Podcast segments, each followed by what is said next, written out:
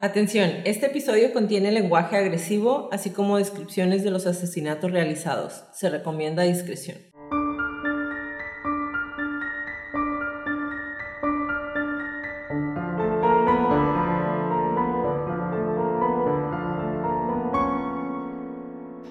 Bienvenidos a Crónicas de Crimen. Yo soy su host Jacqueline López y me acompaña como de costumbre Leti Mosqueda. Hi Leti. Hi Jackie. Queremos invitarlos a nuestras redes sociales, Facebook, Instagram y YouTube como arroba Crónicas de Crimen ah, para que nos den follow. Ahí subimos toda la información. Ah, para, Ajá, ah, para que nos den follow. Ahí subimos toda nuestra información y fotos de nuestras crónicas y a que nos compartan con sus conocidos. Es la única manera de que más gente pueda escuchar nuestras crónicas. Comenzamos.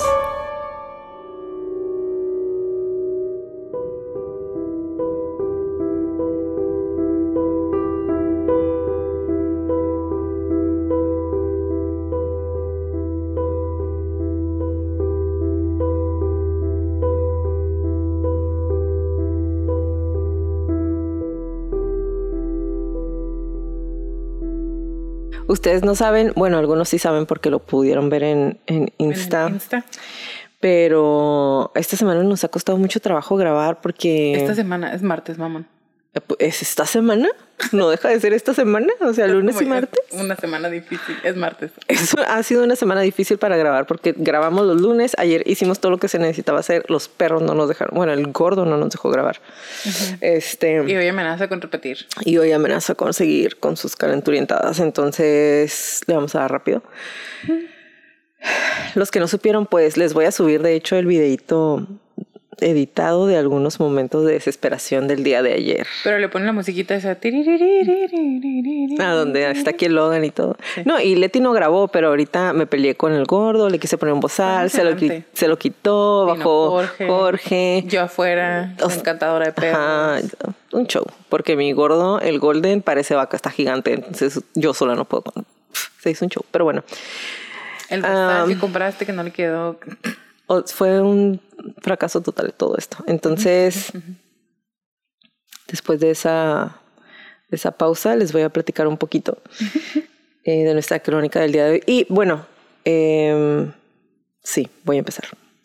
La semana pasada inicié la crónica hablando de asesinatos inesperados o inexplicables. Y a veces cuando estoy buscando información de las crónicas pienso que ya leí de todo. Regularmente nos va pasando eso como que ya nada me puede asustar. Y siempre pienso, el siguiente, el siguiente caso ya no me va a sorprender y todas las veces me equivoco. Todas las veces me sigo sorprendiendo.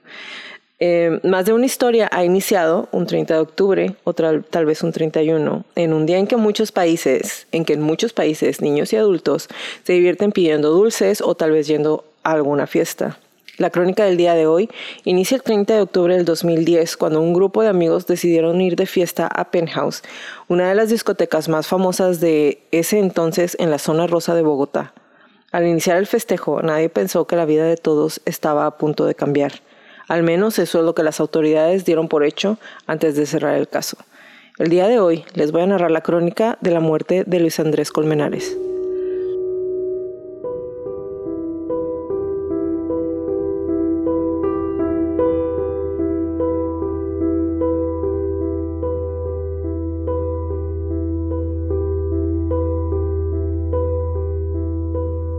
Leti, antes de iniciar de lleno, esta, de entrar de lleno esta crónica, quiero darles una actualización, un update acerca de una de las crónicas más tristes y más antiguas que me ha tocado investigar, de las que hemos hecho, que son los asesinatos de las niñas exploradoras de Oklahoma. Eh, creo que lo tenemos, es el capítulo 1 y 2, si no mal recuerdo, de la primera, de la segunda temporada, perdón.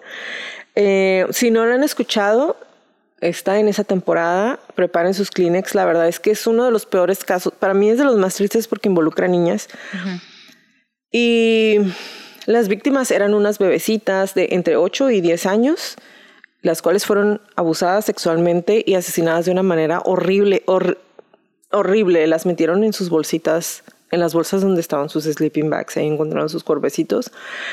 Em, en un campamento de niñas.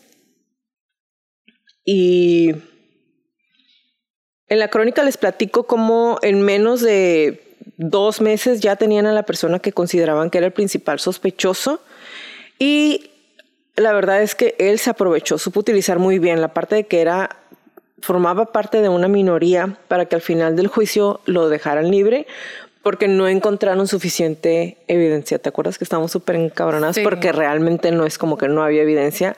Y no conforme con eso, no conforme de que asesinó y abusó sexualmente de las niñas, no conforme con que lo habían dejado libre, la mayoría de la gente del pueblo, la gente del pueblo, amedrentó a los papás de estas niñas y les gritaban en la calle diciéndole que eran unos racistas, que por su culpa él, había estado en la cárcel.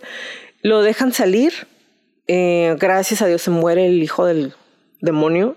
Eh, y bueno, el, el, acusado es Jean Leroy, Leroy Hart y le da un infarto tres años después de que pasa todo lo, de, lo del caso. Después de tantos años, creo que van como 40 años, algo así, de que sucedió todo esto. 77. Ajá, algo así. Después de tantos años, volvieron a hacer un análisis de ADN y siempre sí fue él. Es el señor que traía lentes. Sí, que se robaba los lentes de las que traía lentes de niñas. Que se supo que secuestró a una chica embarazada. Exactamente, que, o sea, conocía perfectamente los bosques, ¿sabes? él ese señor ahí vivía en el bosque. Ajá. Entonces, eh, declararon que no hay duda de que Hart fue el culpable de los asesinatos de estas tres muñequitas. La verdad es un caso que es muy, muy triste, muy, muy, muy, muy triste.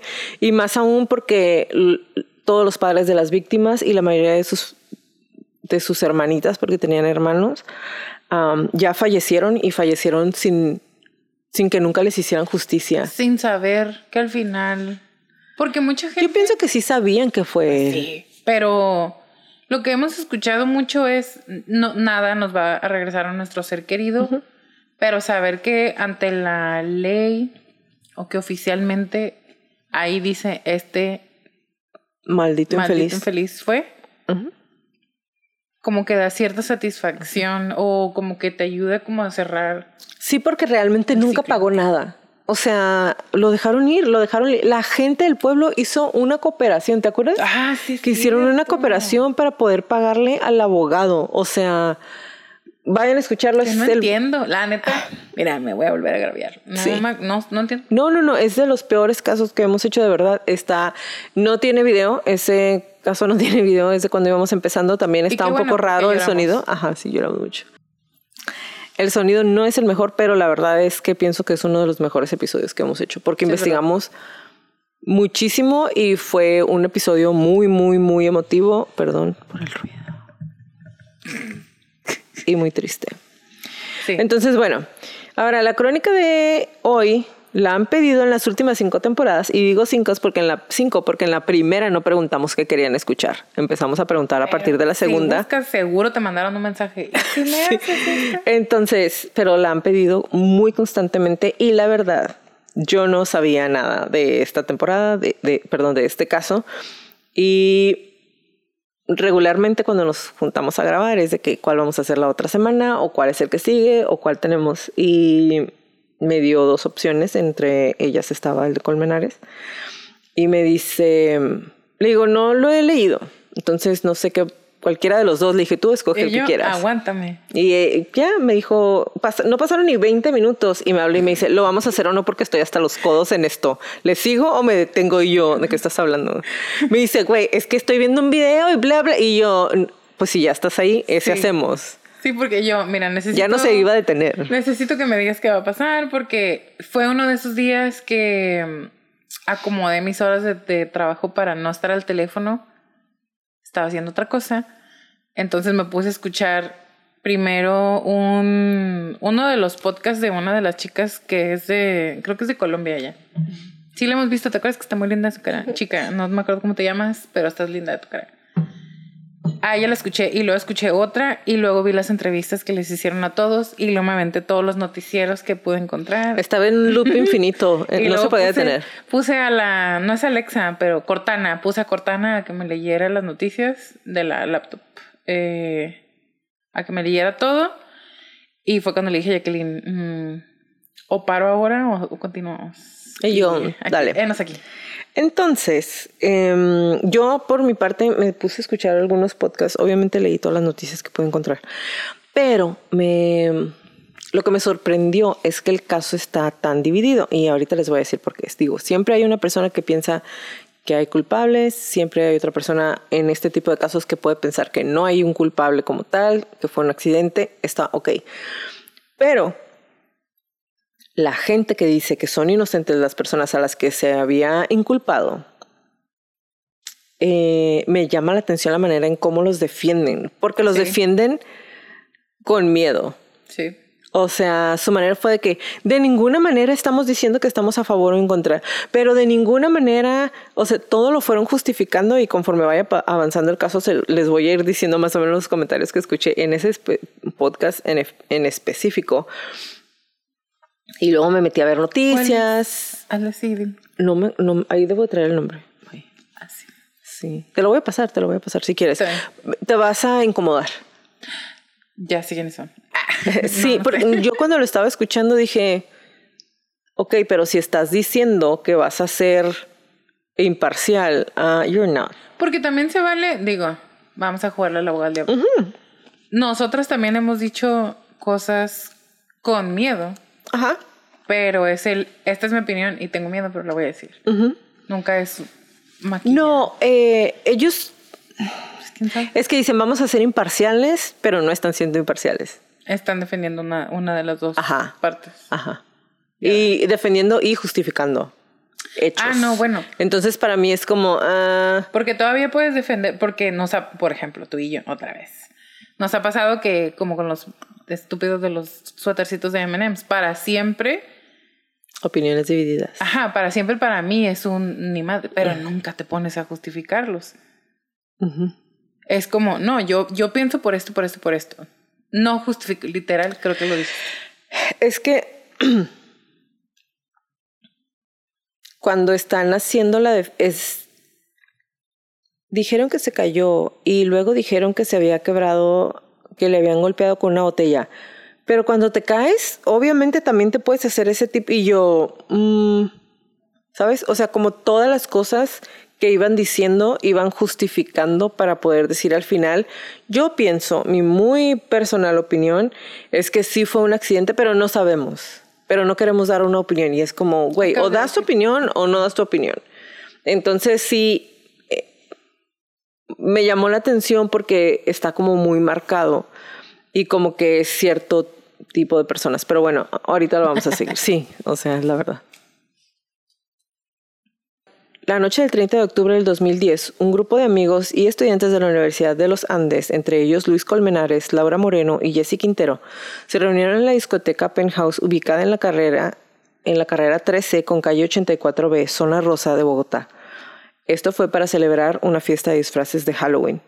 En la madrugada del 31 de octubre, el Cuerpo de Bomberos de Bogotá registró una llamada de emergencia a las 4 pm, que no tengo registro, o sea, no, no tengo grabación. AM, perdón, no tengo grabación en la cual se reportaba la caída de una persona dentro del caño El Virrey. Para los que no son de, no están familiarizados, un caño allá es como un, como un paso de agua. ¿Como el canal aquí? No, no tan grande, es súper chiquito. Ah, no, bueno. Ajá, es como. o sea. Como un como un, o sea, sí cabe una persona parada. Ya sé. Pero es como un tubo de concreto. Pasa el agua nada más por ahí, pero no es como. No se va a desbordar. Es como el que está aquí por tu casa. Más chiquito.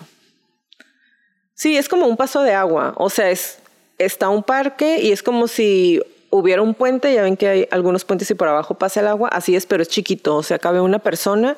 No cabe un vehículo. No. No, no, no. No, no, no, está chiquito. O sea, está más chiquito que lo, cualquiera de aquí a Tijuana, donde sí se han ido carros. Sí. Sí, es, es, es, un, es un paso de agua pequeño. O sea, realmente es como una, como una parte de la canalización, pero chiquita. Entonces, porque claro que me aventé. Claro que no puedes empezar hasta que ya le siga. Ah, yo no lo vi, fíjate, ahí, ahí les va. Qué bueno que no.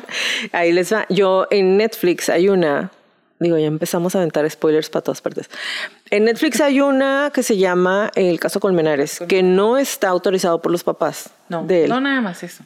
Eh, lo empecé a ver y es como una recreación, entre comillas, de los hechos. Y entonces es como, lo hicieron como una película, como, como una miniserie actuada. En cuanto vi eso dije, no, esto no es lo que necesito porque yo necesito que me estén narrando y me enseñen fotos de los hechos, no que alguien me esté platicando su historia en donde desde un inicio me dicen, esta es parte fantasía. Eso no necesito si les voy a venir a, a decir la crónica, exactamente. Yo la vi para que tú no la vieras y yo te voy a contar el rato.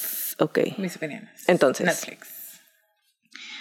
Eh, contestan la llamada a las 4. Ahí se reporta que Colmenares cayó en el caño luego de 20 minutos de revisión 20 minutos de revisión, desde las 4.47 hasta las 5.17, el equipo de bomberos no encontró nada en el lugar señalado. ¿Ok? Eh, ahorita les traigo, creo que las medidas, creo que eran como, si no me equivoco, creo que eran como 20 metros. Más adelante debo traer la medida de del lugar específicamente que está cubierto como por esa parte del túnel porque es como un túnel. Y luego sales y el, y el arroyuelo o el caño, como le dicen ellos, queda ya, ya, o sea, ya se puede ver. Y solamente hay una parte que tiene techo, que está techado, que es en donde, de, en donde lo buscan y no lo encuentran teóricamente. Que mi comentario en Netflix era, entonces, esa madre de Netflix no la grabaron en el Parque El Virrey. Porque ahí hasta bajan con cuerdita, está bastante profundo, alguien parado. Digamos que si, lo, si tú estás a nivel de piso en un vehículo, no alcanzarías a ver porque está suficiente profundo. Y que, que tiene que ver, otra vez, como yo lo vi y estuve queriendo, aunque sí sabía que había mucha fantasía, para mí fue entretenido todo el tiempo querer estar distinguiendo en qué momento le metían fantasía y en qué momento sí estaban diciendo la verdad. No pude hacerlo, o sea, realmente estoy viendo algo que a alguien se le ocurrió en base a lo que pensó. A una de las de las chicas que escuché en uno no es podcast, pero ella hace videos en YouTube.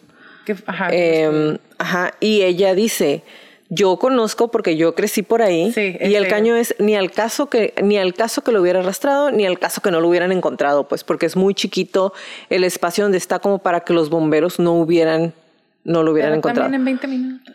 Pero ok, 20, güey, pues si son 20 metros, ¿qué tanto? ¿Qué te digo? Mi mamá ha encontrado aretes en el pasto en media hora. Pues sí, pero es un cuerpo completo de un hombre. Por eso te digo, o sea, si en media hora, ¿sabes? O sea, mi mamá en media hora encontró la mariposita de un arete en un pasto. Ni modo que los bomberos no encontraron un cuerpo. Un cuerpo.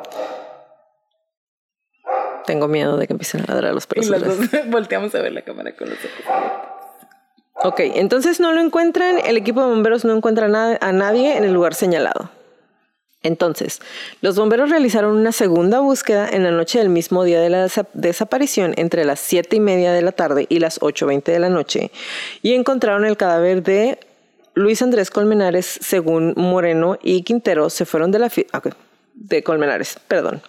Según Moreno y Quintero, se fueron de la fiesta alrededor de las 3.15 del 31 de octubre, o sea, las 3.15 de la mañana, porque pues era una fiesta.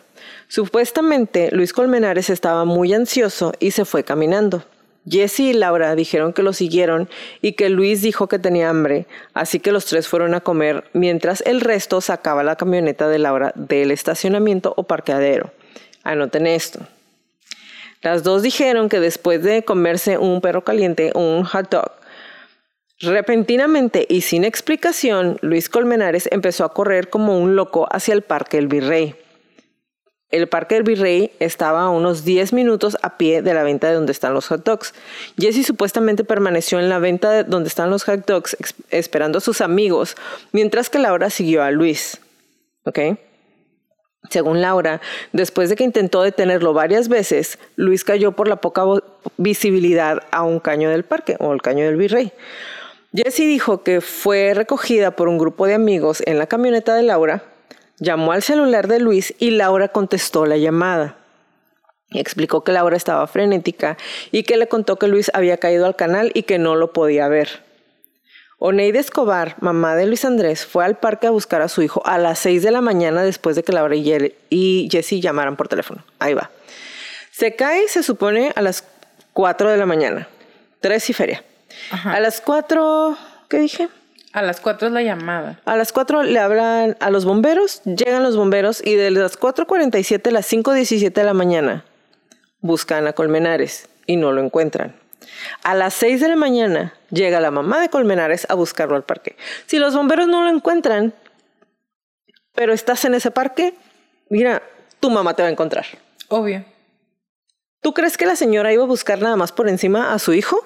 ¿Cómo te explico que mi mamá encontró una mariposita en el pasto? Ajá, o sea, ahora imagínate a su hijo. Entonces, a las seis, después de que Laura y Jesse llamaran al hermano de Colmenares, le hablaron por teléfono, le preguntaron, ¿y no se ha ido para su casa? No, no está. Entonces le avisa a su mamá y, le, y la señora lo empieza a buscar.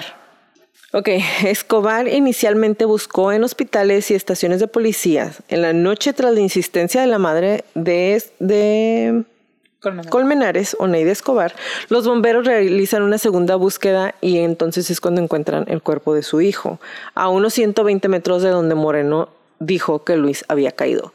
120 metros. Es una muy buena distancia, ¿estás de acuerdo? Sí. Sí. O sea, no es como Estoy intentando imaginarme 120 metros. Pero 3.45 se van a los perros calientes. Entonces, en 45 minutos comieron los perros calientes, corrió él por 10 minutos. Corrió menos porque iba corriendo y a pie son 10 minutos. Ok, corrió 7 minutos. 5 minutos. 5 si quieres. Y a las 4. O sea, son 45 minutos en los que comieron. ¿Cuánto te gusta que se coman? Diez minutos. Pues dijo, de hecho ella cuando está en las entrevistas dice que ni siquiera se terminó el hot dog. Si te acuerdas, dice que... Bueno, pero ella lo buscó. Y ya está ahí desmenuzando, ¿no? Es que mira, está bien extraño, ya sé, estamos, nos estamos adelantando, pero si estás comiendo y vas atrás de la persona, por más que él corra en chinga y se cae en un agujero. Ella traía tacones. Punto. Pero lo ve, o sea, lo ve enfrente en donde él se cae. Por eso, pero el morro era medio atlético. Ok. Y corre, ponle que iba trotando, campo traviesa. Borracho. Borrachísimo. Porque iba, o sea, no estamos diciendo que es malo, pero iba alcoholizado. Iban, iban de una fiesta, eran las tres, más de las tres de la mañana. Y yo sé que ahí lo traes, ahorita vas a decir, just how much, qué tan borracho estaba. Ella en tacones y borracha y corrió atrás de él. Y no nada más corrió atrás de él. ¿A qué distancia tendrías que estar para ver a alguien que se cayó porque no se ve? Makes no fucking sense. Ajá. Ponle que estuviera a 20 metros de él. Never ponle. happened. Never happened. Ponle, ajá, ponle que la luz, o sea, lo ve cuando se cae, llega y ya no está. Se cayó porque no se ve. No, porque se cayó en un agujero. Se supone que se cayó en el agujero. Ah, bueno, yo sé que no. Yo no estoy convencida. No, yo sé que no. Entonces, bueno, entonces pasa eso. Encuentran el cuerpo. El cuerpo es trasladado al Instituto Nacional de Medicina Legal y el resultado de la primera autopsia mostró que Colmenares tenía una intoxicación por alcohol de grado 3 que apoya la teoría de una muerte accidental. Es decir, me caigo, me pegué en la cabeza y como estaba tan alcoholizado, me ahogué. Con ¿El agua? Pero ahorita les voy a decir más datos. Voy a leer todo esto y luego vamos a desmenuzar. Son tres? Eh, fíjate que no sé si allá está. Sí, me imagino. Porque aquí te dan los grados de alcohol. Vamos a ver si lo encuentro rápido. Sí, por favor. Entonces, aquí me voy a detener porque realmente hay muchas cosas que no hacen match. Pero antes de entrar de lleno al tema, les quiero decir que la vida de los chicos busqué, obviamente ya saben que siempre me regreso a darles la información de la infancia, no hay, no hay información de ellos, es muy poquita información y realmente no hay ninguna biografía, un lugar en donde pueda sacar información fidedigna acerca de estos, de los involucrados y lo entiendo porque yo creo, estoy convencida que ninguna persona que haya estado involucrada en un asesinato quiera que sepan su vida antes o después de que quedó libre. ¿Qué sí sabemos? Luis Andrés Colmenares nació el 23 de mayo de 1990 en Villanueva, La Guajira, y era estudiante de Economía e Ingeniería Industrial en la Universidad de los Andes de Bogotá. La universidad es una, si no es que la más costosa de Bogotá. Laura Moreno, con quien Luis Andrés sostenía una relación, es hija de Jorge Enrique Moreno. Y ustedes dirán, ¿tiene algo que ver todo esto? Sí, porque eh, Luis, Jorge Enrique Moreno es un hombre con mucho, y cuando digo mucho es muchísimo, muchísimo dinero. Eh, como millonario. Bueno, es que ya es diferente. Millonarios aquí significa una cosa y allá puede significar otra. Millonario. Eh, petróleo. Ah, eso significa lo mismo en cualquier lugar. Sí, sí. O sea, millonario de que sus negocios son con, eh, creo que petróleo y algunas otras empresas que se dedican a este tipo de giro. Entonces sí es millonario, muy, muy millonario, muy, millonario. Te digo, el petróleo es el mismo tipo de moneda en donde sea. Exactamente. Antes de que continúes, una disculpa. Grado 3 de alcohol en Colombia son 150 miligramos o más de etanol en la sangre. ¡Ah, su madre! Para que tengas más de 150 grados, miligramos, miligramos, miligramos de alcohol en la sangre, ya pasaste euforia, ya pasaste mala coordinación de tu cuerpo, ya pasaste que no tienes respuesta a estímulos y ya pasaste cuando ya no piensas. Entonces, ¿cómo pudiste correr? Estás en 150 a 300, estás confundido, desorientado, no puedes caminar solo, no puedes hablar solo. Anótale. Después de eso, sigue cuando te quedas dormido desmayado que te puede dar, que es como cuando te da una, congestión, alcohólica. O sea, estaba a uno de una congestión alcohólica. O sea, teóricamente él no pudo haber corrido súper recio, aunque ella anduviera en tacones. No, porque estás a... A un shot. A 250 gramos, miligramos, miligramos, mg, de, que, de que te mueras, de que entres en coma. A su madre. Ok, bueno, entonces... O sea, ¿cómo le hizo para correr por 5 a 7 minutos esos perros. Y más aún, ¿cómo le hiciste para comerte un hot dog? O medio comerlo. O medio comértelo. Y luego lo soltaste y corriste. Porque ya dice slurred speech, que es cuando ya Arrastra no las palabras, ya que ya. Ajá, que ya no se te entiende. Bueno. O sea. No me checa. Bueno, entonces ahorita vamos a seguir con los menos checados. Eh, bueno, su papá tenía mucho dinero, tiene mucho dinero. Eh, sabemos de antemano que es una persona que obviamente tiene accesos y contactos que hay gente que no toda la gente puede tener. Y está Jessie Quintero, una amiga de Luis Andrés, y Carlos Cárdenas, que es el exnovio de Laura Moreno, que era, ellos son los principales sospechosos, fueron los principales sospechosos de la fiscalía.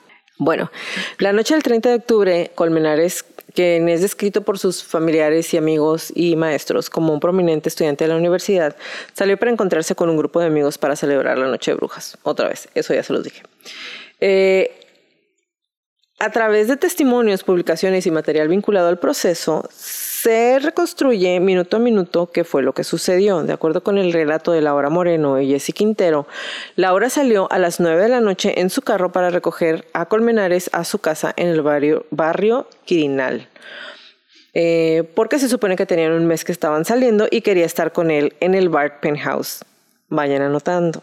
Ella, su papá tenía dinero, va en la camioneta que era de ella eh, muchos dicen que tenía guardaespaldas, ella siempre dijo que no la iban cuidando. Eh, estas son palabras de Laura, ¿no? De que quería estar con él. Alrededor de las once y media, Colmenares y sus acompañantes llegan al bar y según la revista Semana entregan la camioneta al servicio de ballet parking y caminan unos metros hasta la entrada de la discoteca en donde se encuentran con una compañera de la universidad encargada de entregarle los pases de ingreso. Alrededor de las 2.45 de la mañana, la fiesta termina y Colmenares dicen que salió molesto del bar por un incidente que tuvo dentro con Laura Moreno.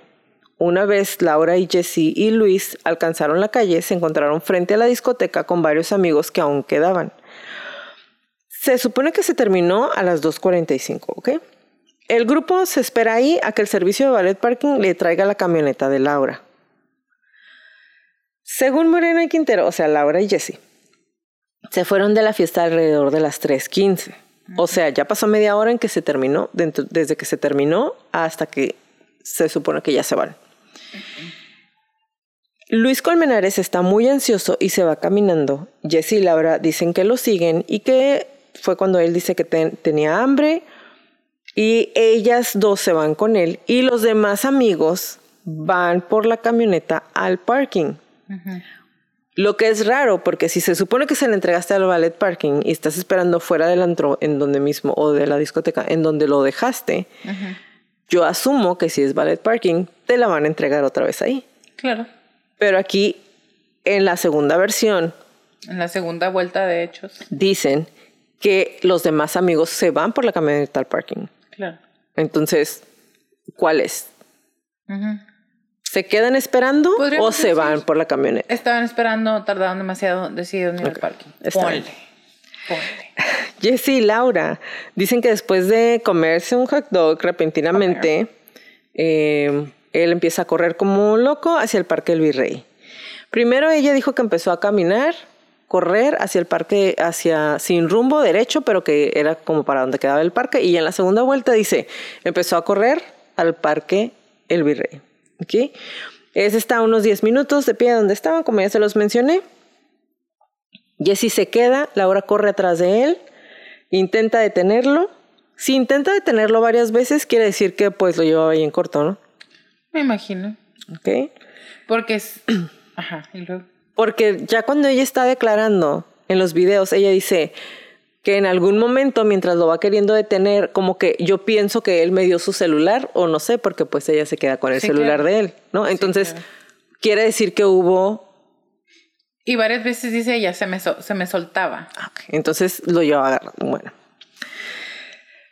Eh, después, según Laura, eh, cae por la poca vis- visibilidad a un caño del parque o al paso de agua ese que les mencioné y explica que Laura está frenética. Jesse dice que Laura está frenética y le habla por teléfono. A las 3.29, la parte más confusa y decisiva del caso, pues según Laura, le dijo por teléfono a Jesse que tenía a Luis agarrado y que de pronto se le había soltado y que se fue a correr y ya no lo veía.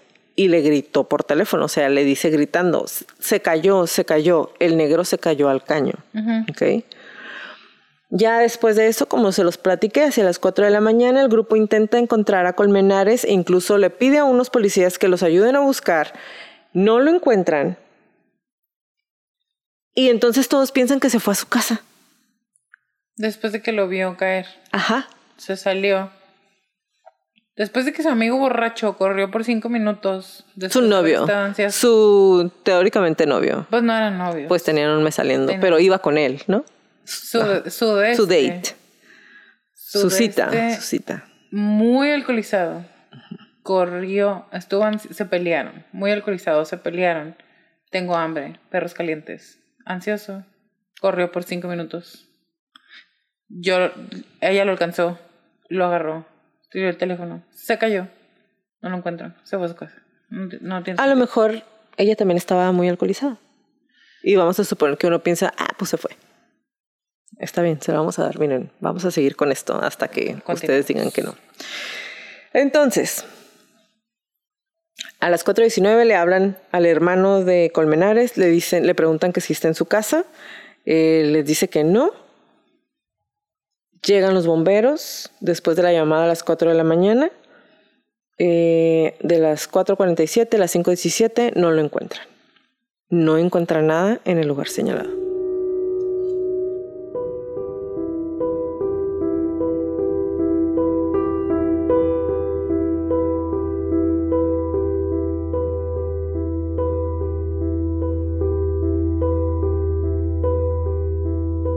Lo más extraño, como les dije, es que el mismo 31 de octubre, entre las 7.30 de la tarde y 8.20 de la tarde, realizan una nueva búsqueda y es cuando encuentran el, el cadáver ¿No de... es en la mañana? No, lo encuentran en la noche. En la mañana lo busca su mamá, güey.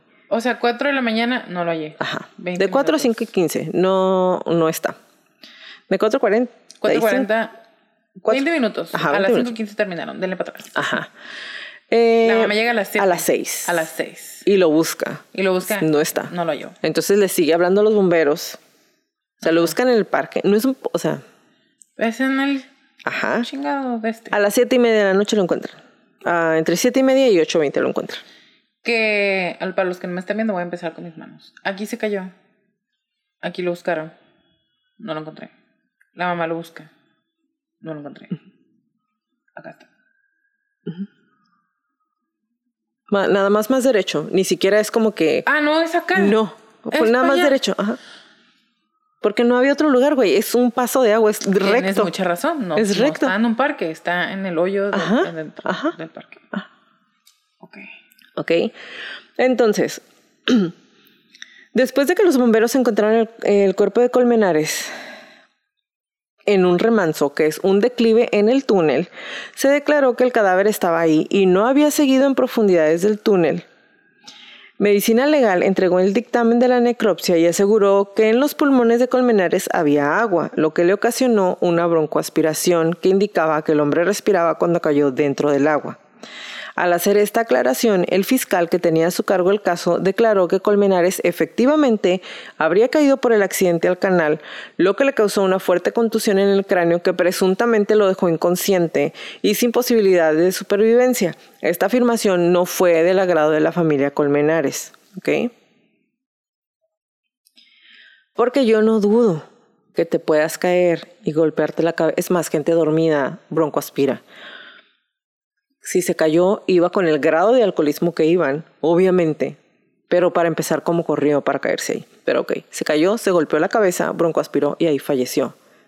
Pero ahí, güey, no 120 metros más adelante. Es que es justo lo que te iba a decir. Porque, déjame sigo avanzando. A ver.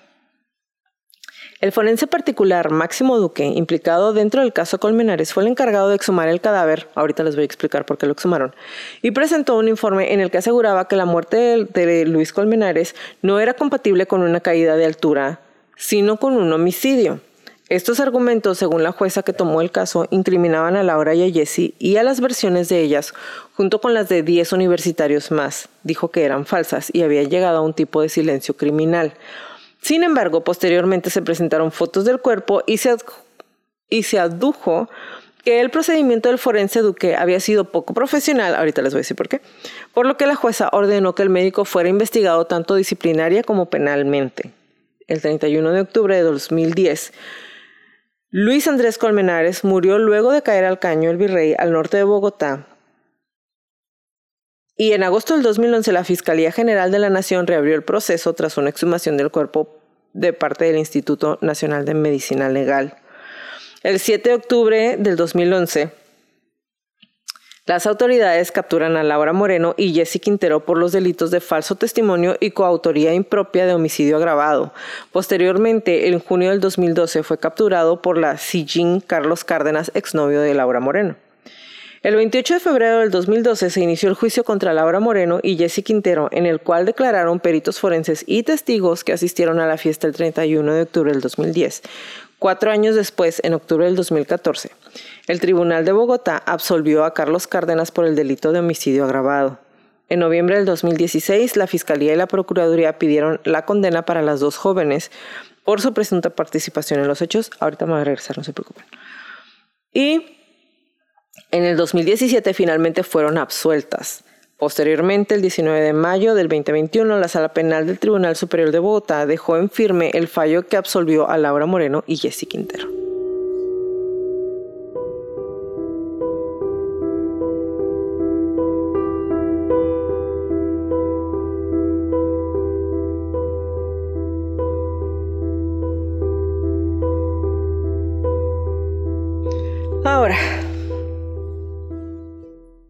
Ya sabemos que están libres, ya sabemos todo lo que pasó, cómo, cómo fue que se perdió, en dónde lo encuentran Mm. y cuántas veces lo habían buscado durante cuánto tiempo y no lo encontraron. Güey, ya cuando te busca tu mamá, Sí. si no te, o sea, no estabas ahí. Pero bueno, yo qué sé.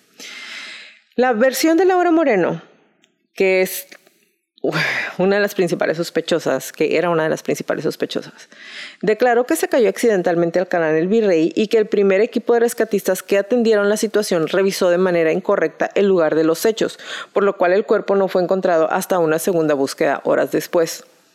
Si te recuerdas, de- hay un video donde la están entrevistando. Y ella dice, yo bajé a buscarlo. Ahora,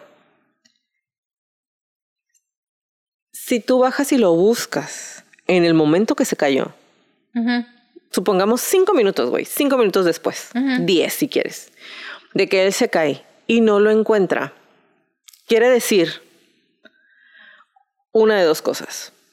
O que cuando se cayó no estaba muerto y siguió corriendo, o que tenía que haber una corriente de agua súper fuerte para haber, para haber arrastrado el cuerpo del hombre que medía alrededor de 1,75 y pesaba 75 kilos, creo, algo así. ¿Ok? Pero esa misma corriente. Ajá.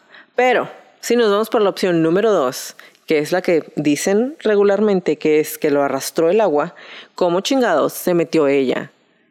Y salió. Y salió en tacones, En tacones. Alcoholizada. alcoholizada, sale otra vez y nadie la ve mojada o arrastrada por la corriente, si ella es mucho más chiquita. Ponle que no la ves porque es de noche. Ok, pero entonces, ¿cómo a ella no la arrastró la corriente? si es Pues- mucho más delgadita y más chiquita. Porque ella no estaba borracha. Bueno, entonces, eso es punto número uno. ¿Y si nos vamos por la primera opción? Ahí te va. Se cae, no hay corriente. Ella baja, no está. El vato sigue corriendo.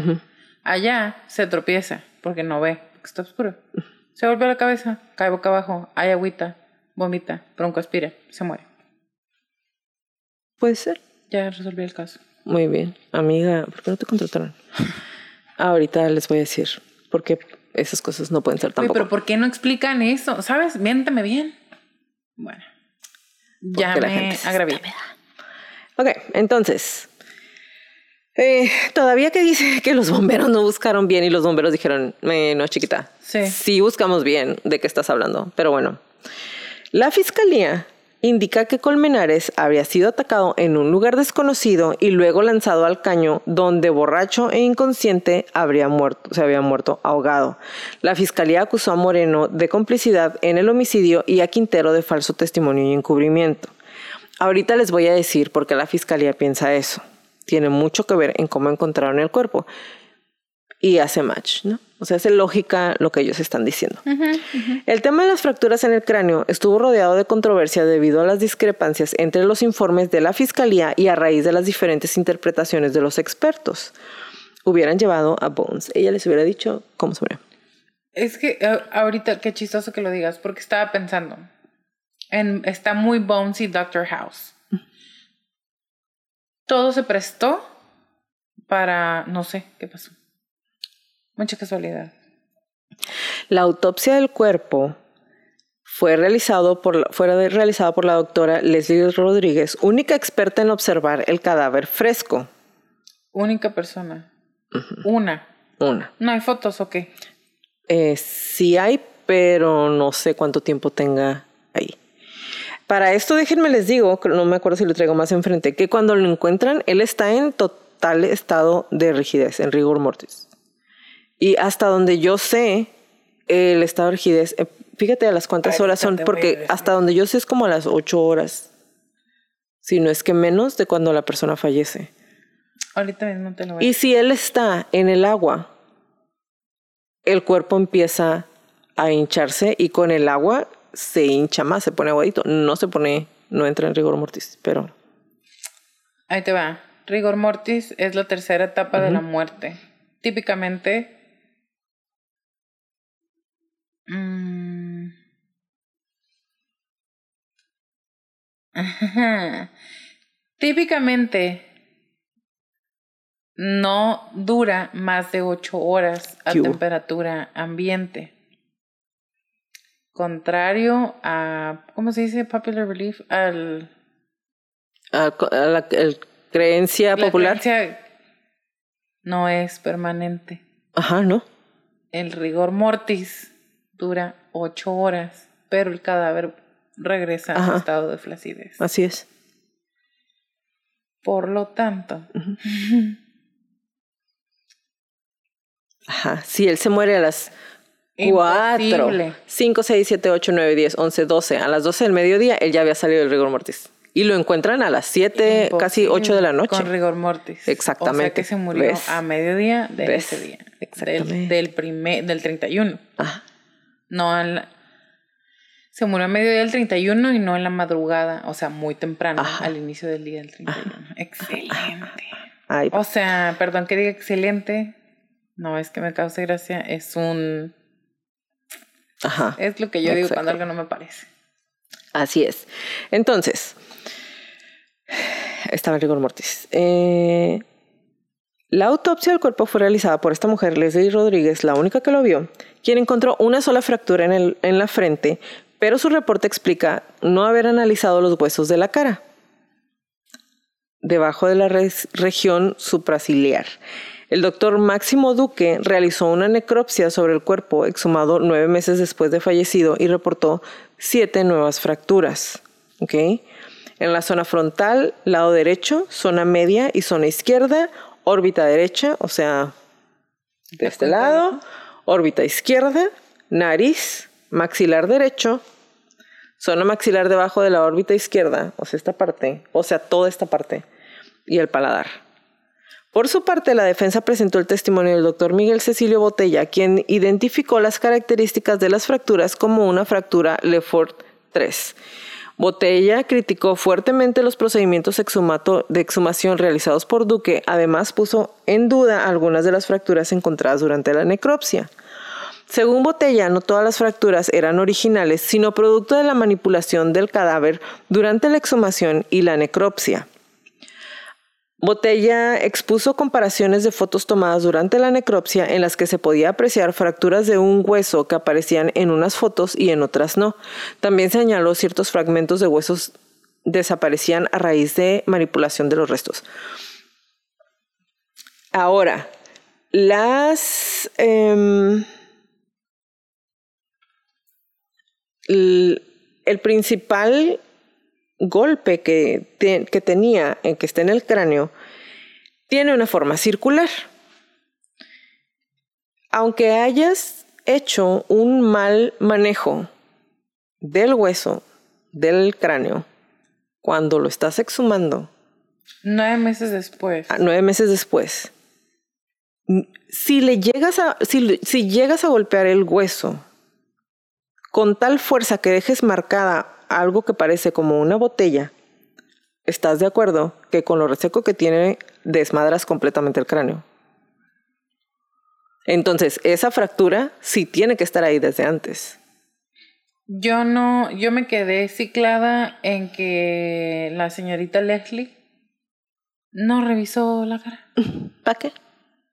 ¿De qué estás hablando? Ajá. Porque Mira, me voy a callar.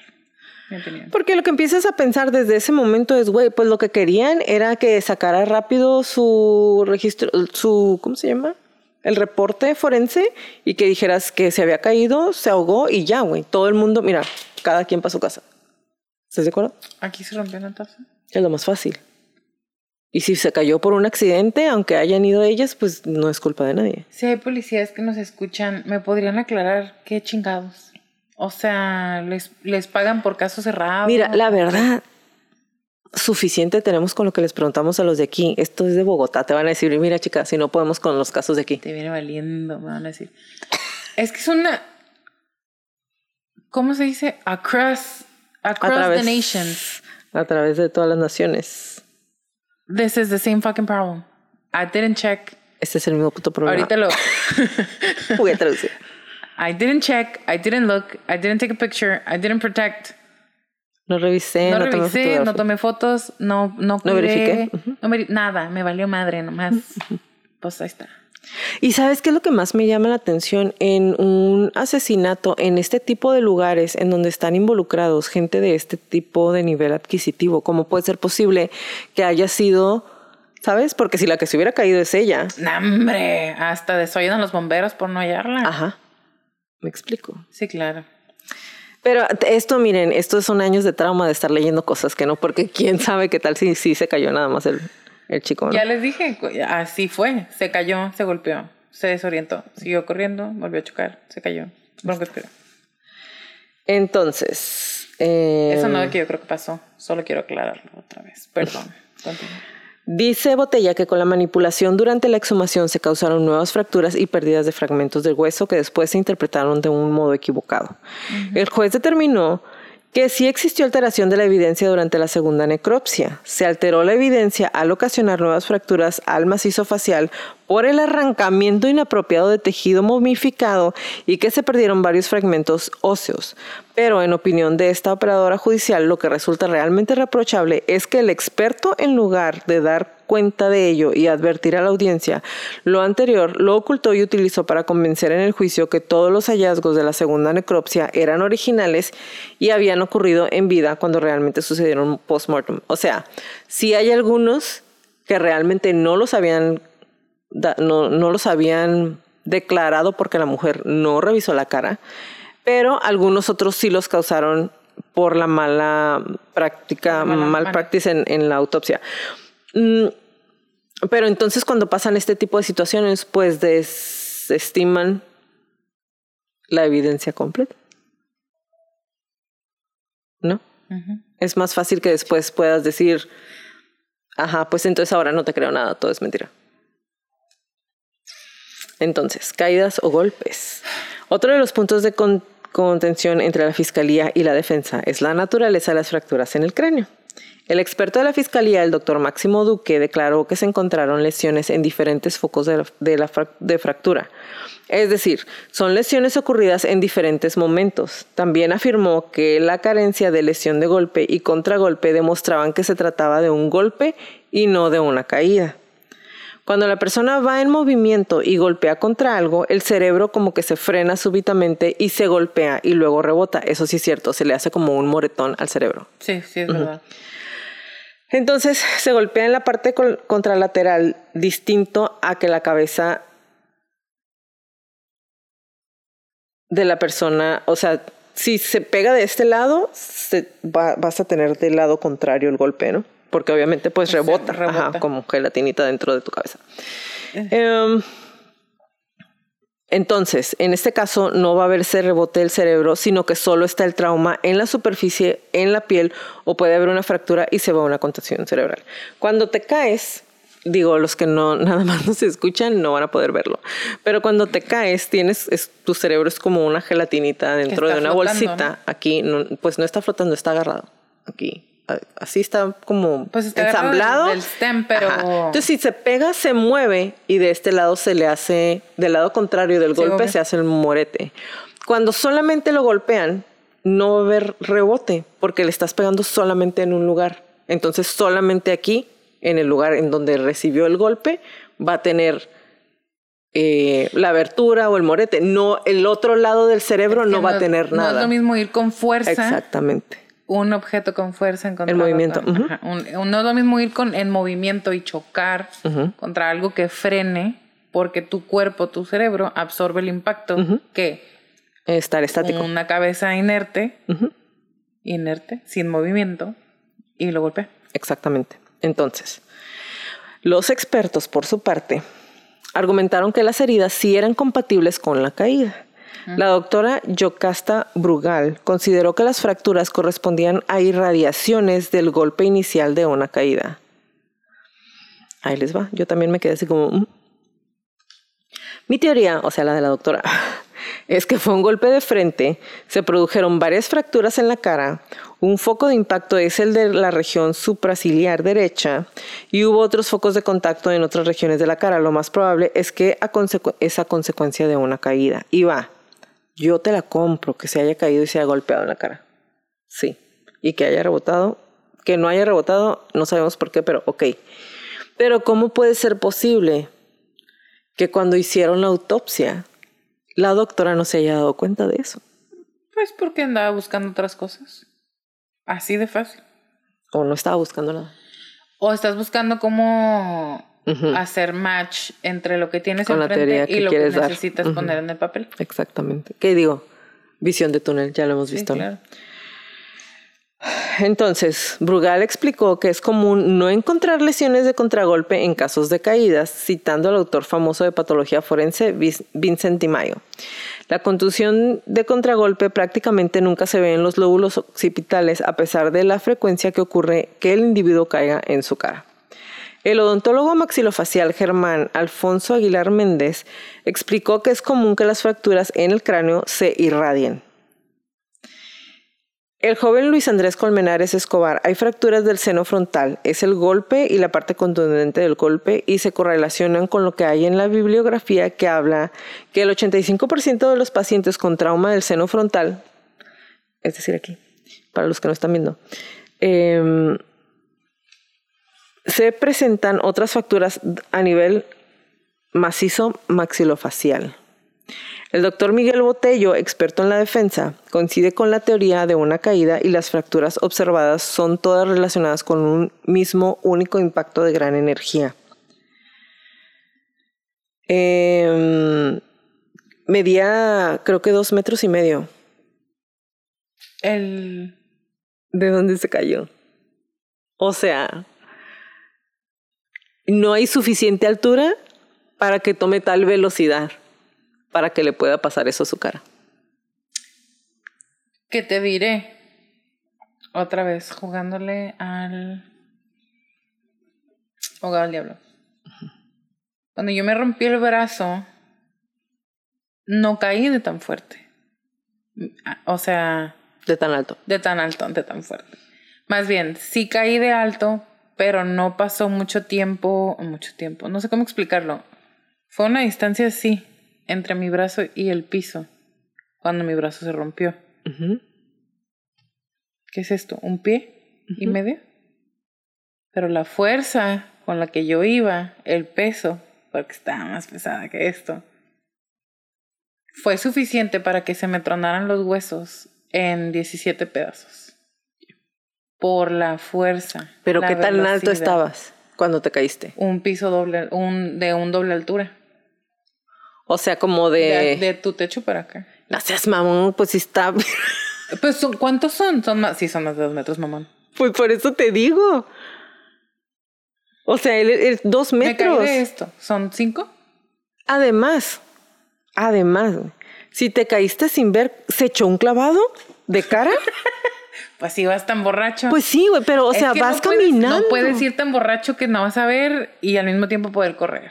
Ajá ni echarte un clavado y, y no de pura cara, güey, de pura cara, exactamente, exactamente. puede todo, señor. Exactamente. Entonces, aquí, aquí tu opción de me caí, me pegué en la cara, salí corriendo, no se puede porque, güey, se, o sea, el cráneo, la frente, toda la cara. Aquí, para los que nos están viendo, este es el maxilofacial. Como Ajá, sí, o sea, está.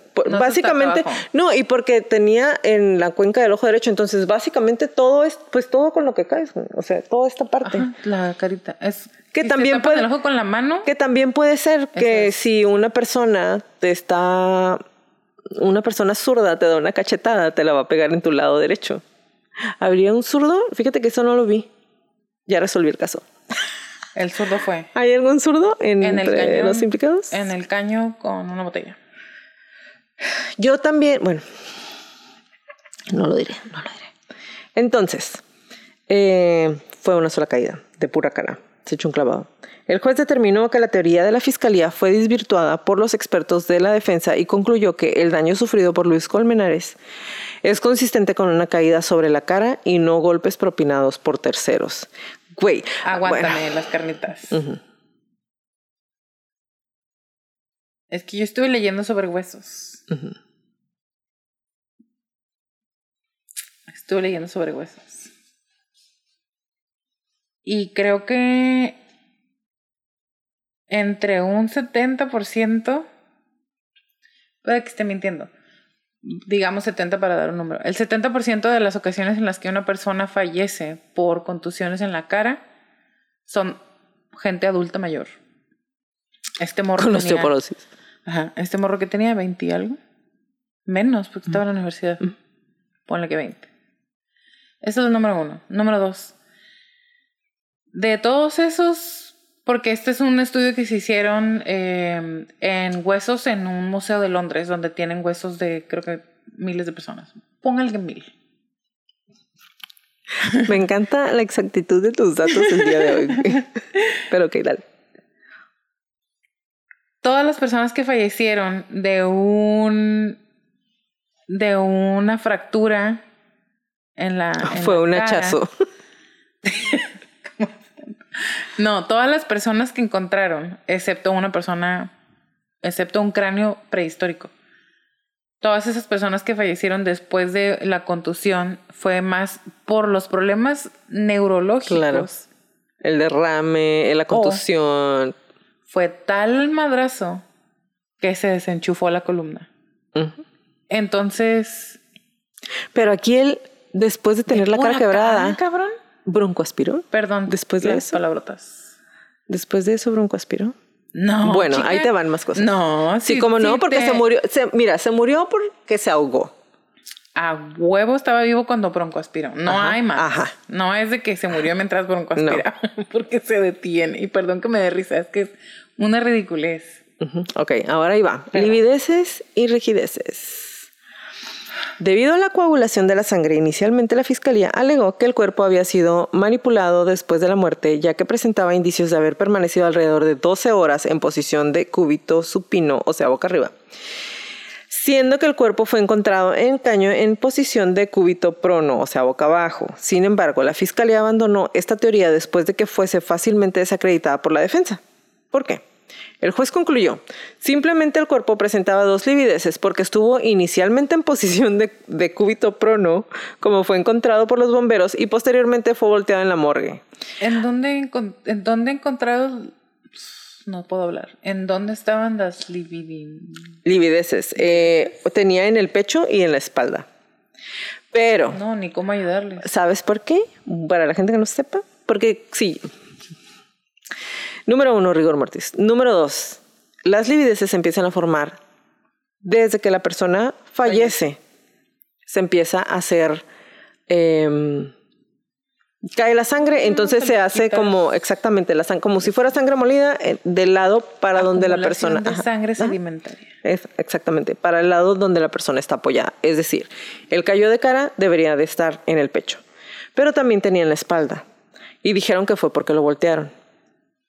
Él ya estaba, él estaba en rigor mortis, ya, o sea, esa parte ya había pasado. No, ya no, ya no se puede. Ah, es que Y es que, y además, en, si no, en todas las pinches autopsias se encontrara livideces en la espalda. Y no sucede. Porque entonces jamás, jamás se resolverían asesinatos tomando en cuenta la lividez. ¿Para qué chingados? Si de todas maneras todos van a tener lividez en la Sí, espalda. claro, si se van a hacer maratones al pendejo. Exactamente. Perdón por las palabras. Una vez más. Entonces, ¿Cúbito qué? ¿Cúbito qué? ¿Por qué se...? de cúbito. No cúbito, de cúbito, todo completo. De cúbito prono Ah, y es de cúbito. Ajá. No es que el hueso del cúbito, No, porque es el que a mí se me rompió. No. Eh, es que simplemente el cuerpo presenta dos livideces porque está primero lo encontraron boca abajo y pues luego lo voltearon y por eso. No, qué burla, güey, no, qué burla, no, qué burla la verdad. Entonces, la búsqueda del cuerpo fue tema de comentario también en el juicio porque los bomberos hicieron la búsqueda inicial de- del desaparecido alrededor de las 5 de la mañana del 31. Una segunda búsqueda fue realizada el mismo día a horas de la noche, en la cual encontraron el cuerpo y la mamá ya lo había buscado como se los mencioné. ¿Ok? Em, llegaron, pasaron frente al edificio de Ecopetrol. Ah, con ellos tiene negocios el papá de la Ah, bueno. y llegaron a la esquina en donde quedaba el periódico El Heraldo, luego estuvieron dialogando ahí, llegaron hasta un sitio donde se ubicaba la banca en concreto, en cemento. Ahí él le alza los brazos y arranca a correr, o sea, es cuando antes de que vaya, de que se vaya a caer eh, ¿Qué Colmenares. que estaban ahí cerca Qué también? mamón, ¿verdad? Qué triste. La acusación de la fiscalía sostenía que el hecho de no haber encontrado el cuerpo en la búsqueda inicial de las 5 de la mañana y que después fuese encontrado en la noche del mismo día demostraba que el cuerpo había sido ocultado en algún momento durante ese día. La defensa desvirtuó esta teoría, la cual fue confirmada con un ejercicio de reconstrucción de hechos en el mismo túnel del Parque del Virrey. Unos, eh, en dicha reconstrucción se demostró que Ujú. Amárrense. Amárrense los cinturones. La bombero solo ingresó unos pocos metros. O sea, se hizo la más mensa La los 20, pendeja. no quise decirlo, pero Yo la lo más dije. pendeja. los 20 minutos que estuvo buscando a O sea, bajó Colmenares. en círculos. Aparentemente solo fueron unos metros. Desde el sitio hasta donde logró ingresar con la cintura tubular no pudo ver el cuerpo. Igualmente, la cinta tubular que tenía la bombero se pudo ver que medía solo 7.53 centímetros. ¿De qué habla? no, le, a ver, le. 7 metros 53 centímetros puede ser para que no se vea tan mal. 7 metros 53 centímetros. O sea, el cable en el que bajó y podía caminar ella, porque obviamente bajó amarrada para no que no se la no se vaya a perder, porque bajaron por el túnel. Son 7 metros, o sea, 8 metros. O sea, solamente pudo avanzar 8 metros. ¿Y dónde están los otros 12 que me debes de los 20 que dijiste que recorriste la primera búsqueda? I don't know. Entonces, se estableció también que los pasos que tuvo que recorrer la bombero solo fueron 12 dentro del túnel y que estando en el paso 12, la bombero con- constató que no veía el lugar en donde estaba el cuerpo. En esa reconstrucción, en el punto de impugnación, la testigo dio cuenta que solo hasta el metro 15, a partir del ingreso al túnel, pudo observar un cuerpo. O sea, She had to be pretty fucking close. o sea, a los 12 metros no ves el cuerpo, a los 15 sí. Y ella caminó 8. No, no, no, aquí dicen que 12. O sea, ya se movió todo. Tiene 8 de cuerda, sí, sí lo entiendo, pero aquí dice que se movió 12 metros dentro del túnel, Con su cuerda de con 8. cuerda de 8, y que a partir del metro 15 hubiera podido observar el cuerpo. No te la compro. Y luego aparte, si el cuerpo lo encontraron a 120 metros de donde la morra dijo que se cayó, Espérate. son un chingo de números raros. Es que mira, ya me perdí. Va, supongamos que yo soy la idiota aquí. Ok. Se supone que ellos bajaron y recorrieron 20 metros. Sin embargo, la cuerdita mide 8. 7.53 centímetros. 8. Ajá. Digamos que 10, güey. Me debes 10. Si caminas 12 metros, A lo mejor se soltó la cuerdita. pero espérate, si caminas 12 metros, no se ve El cuerpo. los otros 108 metros para allá, no ves. No. Pero si caminas 3 más, Ya ves, a ver los... Es que aquí, es que aquí. Los 105 Ahí metros que me. Aquí, en esta parte. Y esto que les estoy leyendo es de la declaración de Sí, lo me cómo quedó, por qué quedaron libres, ¿ok? En esa reconstrucción, aquí dice que a partir del ingreso al túnel, en el metro 15, vio el cuerpo. A, A partir del 105 ingreso metros. del túnel. No dice a 105 metros, porque Pero- aquí no están mencionando, pero pero, en un inicio están diciendo que lo encontraron a 120 metros de donde ella vio que se cayó, que es donde empieza el chingado túnel, porque se cae en el medio del túnel, y lo encuentran a 120 metros de ahí. Al metro número 15 alcanzaba a ver los otros 105 metros, sí. Sí, eso que me estás preguntando, sí. Así es, siguiendo la lógica de ellos. Ya veo. Lo siento bastante. Yo no soy experta oculista, oftalmólogo. El fallo concluyó que no hubo ocultamiento del cuerpo. Tres metros no hacen la diferencia cuando el objeto que estás buscando está a más de 100 metros de ti. Ay, no. No mames. Bueno. No. La fiscalía no demostró en qué momento hubo un ocultamiento del cuerpo y menos quiénes lo pudieron hacer y mucho menos supuestamente qué se le hizo al cuerpo. ¿Cuánto y menos? Entonces todo esto fue, güey, obviamente porque lo arrastró la corriente, Sí, que no arrastró a la primera. que no arrastró a la mujer. O a ningún Ahora.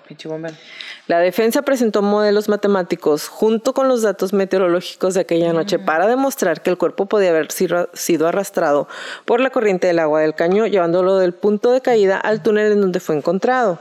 Según los cálculos teóricos, a partir de 0.4 metros cúbicos de agua, un cuerpo humano con las características físicas de Colmenares es arrastrado por las aguas del canal Virrey. Esto corresponde a una altura de lámina de agua de 21 centímetros y una velocidad de 1.7 metros. Ahora, cuando entraron ahí, la morra de los bomberos dice, me tenía cuando mucho 15 centímetros de agua. Que supongamos dijeron que ese día había llovido y entonces a lo mejor tiene los 21 centímetros de agua. Pero ¿por qué chingados no la arrastró a ella a la hora? Ahora, O a la bombera. ajá. A lo mejor la bombera porque iba amarrada, pero yo qué sé. Con 8 metros. Dado que octubre fue el mes más lluvioso del 2010 y que el 30 de octubre fue el día más lluvioso de todo el mes. Ah. Y que según las estaciones vecinas y las imágenes satelitales, las lluvias más copiosas de ese día fueron en la madrugada del 31, se concluye que en ese periodo el canal disponía de abundante agua. Mm. Los cálculos tanto de la empresa de acueducto acantilado y aseo de Bogotá como de la Universidad del Valle muestran que para todos los escenarios considerados el caudal presente en el momento de interés era mayor que el caudal crítico y por consiguiente suficiente para arrastrar el cuerpo considerado. Es así como el dictamen mostró que era altamente probable que hubiera ocurrido el arrastre del cuerpo de Luis Andrés Colmenares entre las 3 y las 4 de la mañana. O sea, Ay, no, porque a las tres se supone que ellos seguían allá adentro. A lo mejor es una corriente diferente a las corrientes de agua. y es un cacho de agua que se mueve. Como una ola. Que Como se una mueve ola de solo. Ajá. Que se mueve. Es un cacho de agua independiente del resto del agua. Y se mueve solo. Como una ola que barrió el cuerpo. Cae, lo barre. Para cuando la hora baja, ponle. Ya se fue el agua. Tres minutos. Ya pasó ese cacho de agua. Que tampoco Perdóname estaba la risa, no me estoy, o sea, no Nos me estoy estamos riendo una de la otra de las estupideces que nosotros decimos. porque aparte, porque o sea, créanme, es Es risa para no. lo estaba leyendo y decía yo, Really. aparte de really, güey. O sea, nosotros podemos leer las teorías, pero hay una familia, hay una mamá que se quedó sin hijo y un hermano que se quedó sin, her- sin hermano y un papá que se quedó sin hijo. Incluso hay dos personas que sufrieron de acoso por mucha gente que tuvieron que abandonar el país porque no las dejaban en paz. Incluso las podemos incluir en el todo esto está de la mierda. Pero no manchen. O sea, es una corriente mágica. Es una corriente mágica. Porque ya no había nada. Ni siquiera había suficiente debris. Eh, basura. Basura. Ni siquiera. Y, y es un y el acueducto lleva desechos, o sea, Para los que no nos pueden ver, nos estamos torciendo los ojos. Se me hace una estupidez. Es una estupidez, güey. El 7 de octubre del 2014, el Tribunal Superior del Distrito de Bogotá absolvió a Carlos Cárdenas porque pues él no tenía nada que ver, se supone, no hubo pruebas. Eh, sin embargo, dejó establecido que la versión de Laura Moreno tenía al menos siete contradicciones de tiempo, modo y lugar el día de los hechos. Además, pidió que se descartara la tesis de la caída de la defensa y adujo que Luis Colmenares fue asesinado por terceros. Eso dijo el Tribunal Superior del Distrito de Bogotá cuando dejaron ir a Carlos Cárdenas. Todo eso dijo. La versión de Laura Moreno tiene al menos siete contradicciones de tiempo, modo y el lugar de los hechos. Además, pidió que se descarte la tesis de la caída de la defensa y adujo que Luis Colmenares fue asesinado por terceros. Todo eso lo dijo en el 2014 el Tribunal Superior del Distrito de Bogotá cuando absorbieron a Carlos Cárdenas. Ok. ¿Ok? Porque, otra vez, ella tenía el celular de él. Ujú. Y luego ella dijo, no sé en qué momento, es que no sé en qué momento, es que les voy a poner el link, neta, les voy a ¿De la poner el link de la entrevista. Y yo le estoy viendo y dije, es mejor actriz que Amber Heard, pero qué perfecta para con- con- contestar. Y qué fácil cuando dice, no, pues es que no lo vi, es que nunca quise ver las fotos. Y el teléfono, no, pues es que no sé. Ah, cabrón, entonces nada sabes. O sea, qué fácil, güey, decir, no hice nada, ¿por qué no hiciste nada? No, pues no sé, o sea, ¿por qué no? ¿Y por qué no? Pues porque no. A ver, pero aquí está la evidencia, ¿por qué tienes tu teléfono? Ah, no, pues no sé, pero yo no fui. Qué cómodo. ¿Qué tipo de justicia, güey? ¿Qué tipo de justicia que, como a la O.J. Simpson, ¿no? Ah, ¿le pegaste? No. Ah, ok, no, no le pegó. ¿Por qué? Ajá. Porque él dijo. Con los puños hechos eh, girones. O sea, ¿sabes? No, yo no le hice nada. ¿Por qué tiene su teléfono? No sé, pero yo no le hice nada.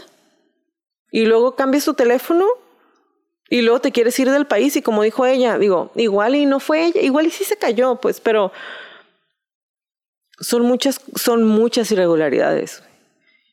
Son, o sea, también estuve Es pensando, porque obviamente yo me duermo pensando en estas cosas. Y estuve pensando dije, ¿qué tal si se cayó? Y alguien lo quiso saltar y se lo llevaron y lo, ¿sabes? O sea, pues pueden Ah, haber pasado mil cabrona. cosas, sí. O sea, no nada más borracho corrió, se cayó, lo Alguien lo quiso saltar allá adentro. Alguien allá adentro los está ahí vive. No. ¿Cómo va a vivir ahí si está una ola que arrastra? Pues es que no hubo ola que arrastra porque se lo llevó él, el que lo Ah, quiso sí es cierto. Lo Mira, te necesito el tiro. Perdón.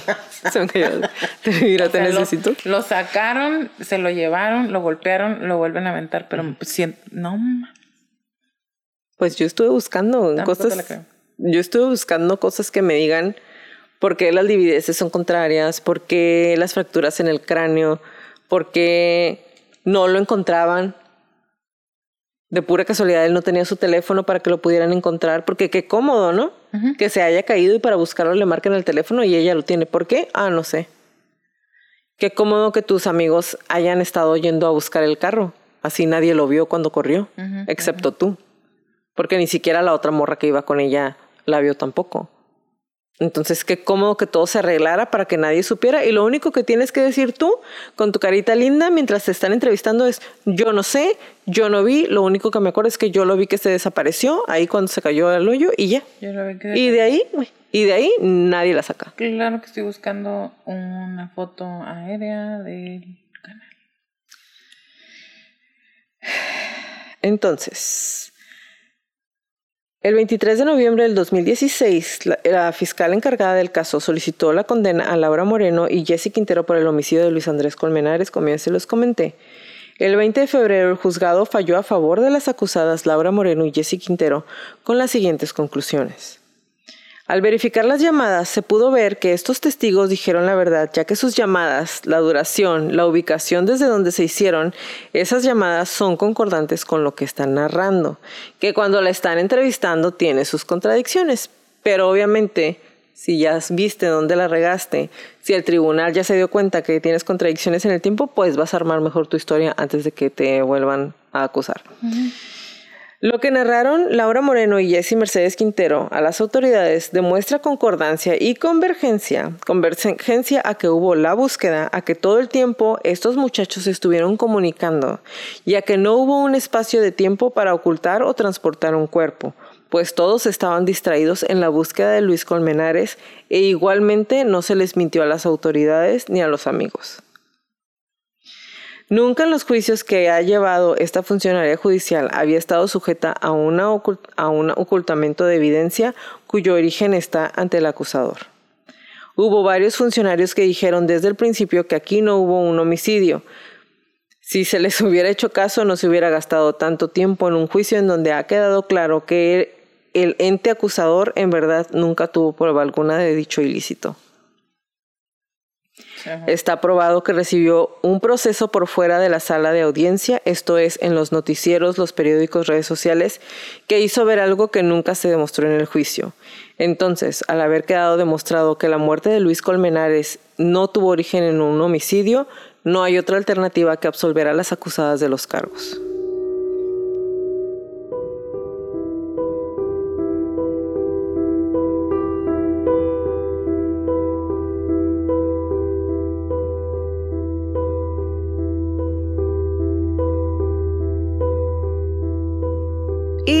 Este episodio es editado por Estuca Producciones. Hola Rafa.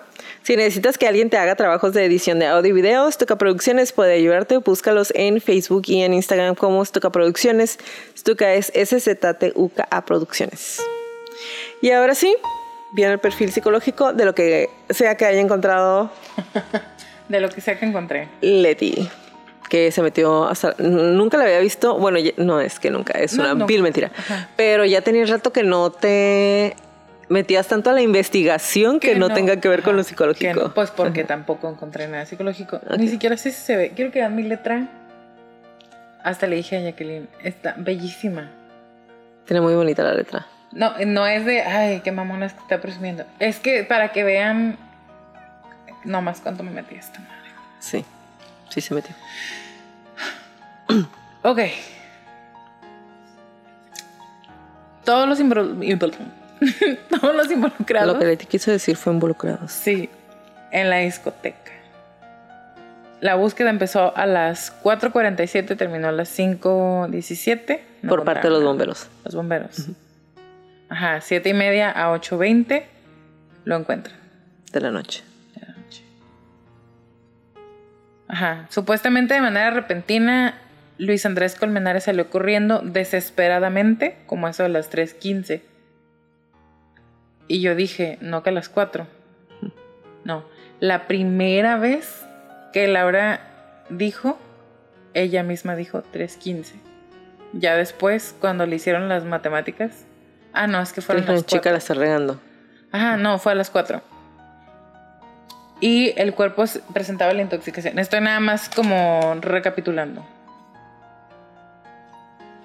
Y lo que tengo aquí es, no es ni la única historia de violencia en un país particularmente violento como es Colombia, no que los otros no sean pero aquí estamos hablando de Colombia. Ni es el único caso no resuelto de este país donde campea la impunidad. Ahora, ¿qué encontré de Luis Colmenares? Un joven tranquilo e inteligente, no impulsivo, muy social y con muchos amigos. Descrito como una persona seguro de sí mismo, alegre, de una familia unida, que era una buena red de apoyo, rodeado de amor, muy capaz, motivado, con planes a futuro, capaz de afrontar situaciones sin problema. Una persona de muchos recursos, con una familia de muchos recursos, quizá no económicos. Tenía una beca en la universidad donde iba pura gente de mucho dinero. Era muy inteligente, los demás hasta le pagaban porque les diera clases de regularización. O sea... Y estaba cursando dos carreras. Y estaba, ajá. Entonces, porque en algún momento empezaron a decir que él se había suicidado. Tú te acordarás, hemos visto cómo se ve una persona que está lista para... Desesperanza. Desesperanza. Exactamente. Dije lista y no me refiero... Usted, bueno, ya me conocen, ya sabe que a veces uso palabras que no son exactamente.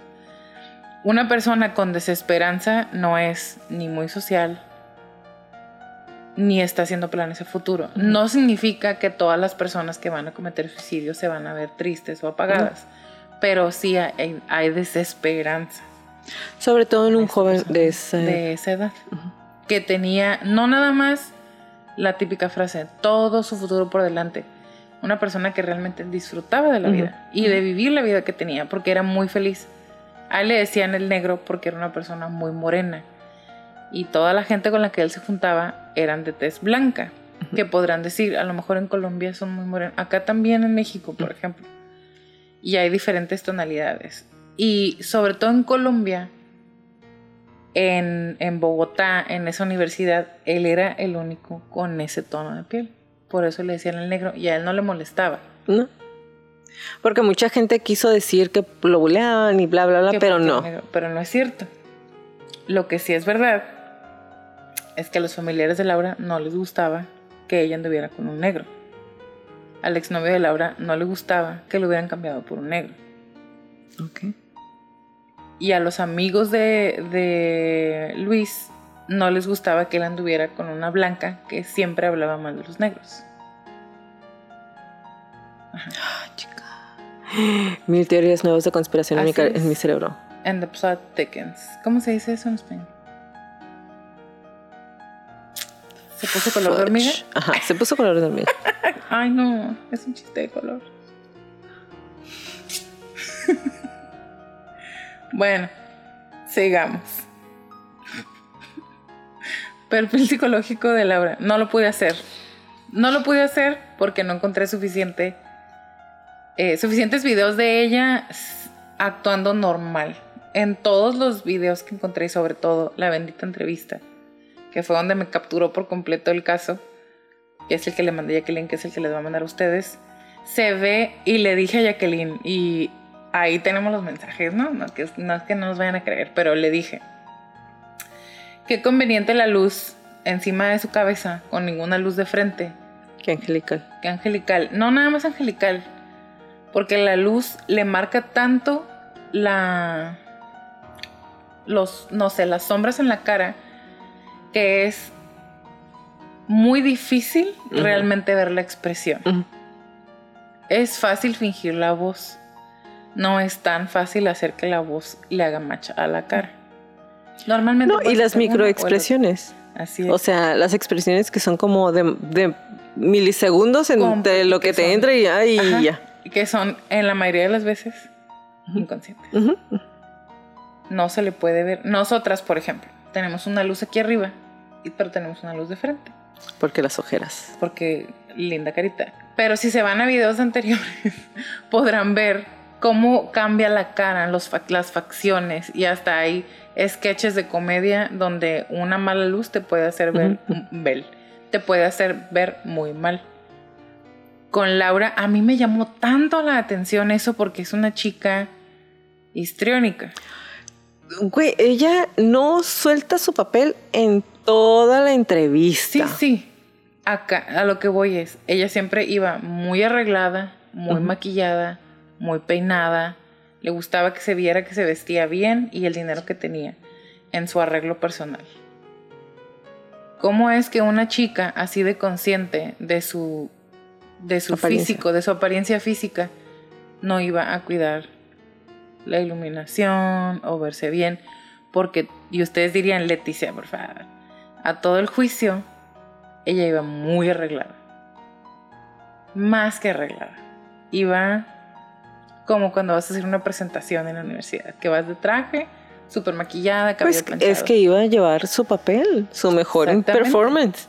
El performance. Pero en esa entrevista donde tiene eh, arresto domiciliario o casa por cárcel, desaliñada, triste, apagada, con la cara demacrada, que es inmediatamente después del juicio. ¿Sabes? Entonces, ¿qué nos dice eso? Me explico. Esa es la primera. 13 meses de casa por cárcel, 13.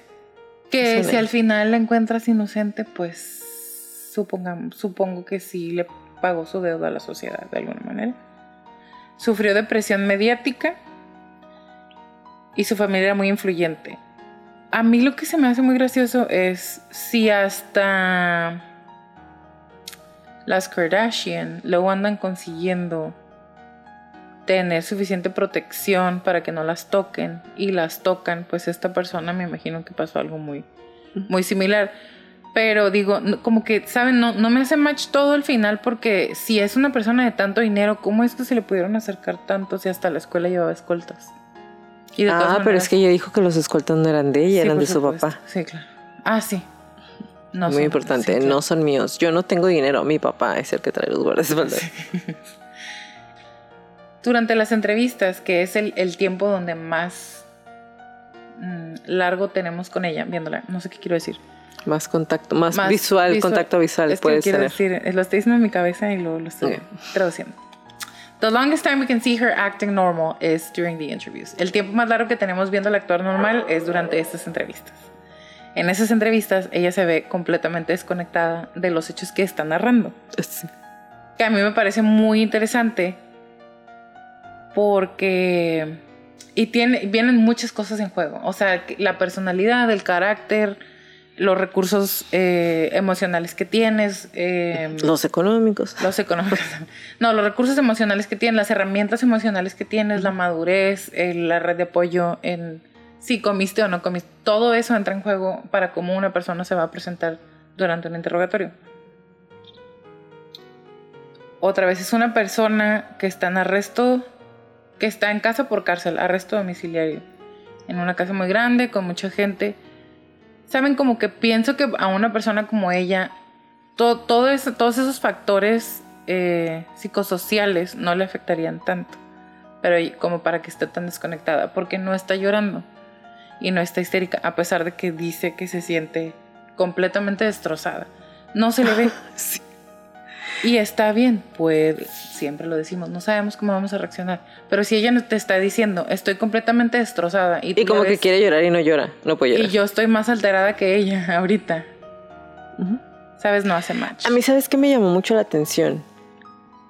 La manera en cómo decidió, cómo decidió, porque esto es decidido, y a lo mejor obviamente sus abogados y todos tuvieron ahí que ver, desasociarse tanto de la muerte de Colmenares al punto que ella dice que nunca vio las fotos de él porque nunca las quiso ver. Entonces, obviamente también resulta mucho más fácil poder mentir acerca de un tema cuando ni siquiera has visto las fotos. Claro. Porque no tienes, ¿sabes? No hay una, no, no estás viendo el resultado de algo que yo no estoy diciendo que ella lo hizo, pero, pero sí. El resultado. El resultado, que es la muerte de él, Claro que puedo mentir de una manera más fácil, me desasocio más fácil si ni siquiera vi el resultado de lo que sucedió, perdón por la mosca.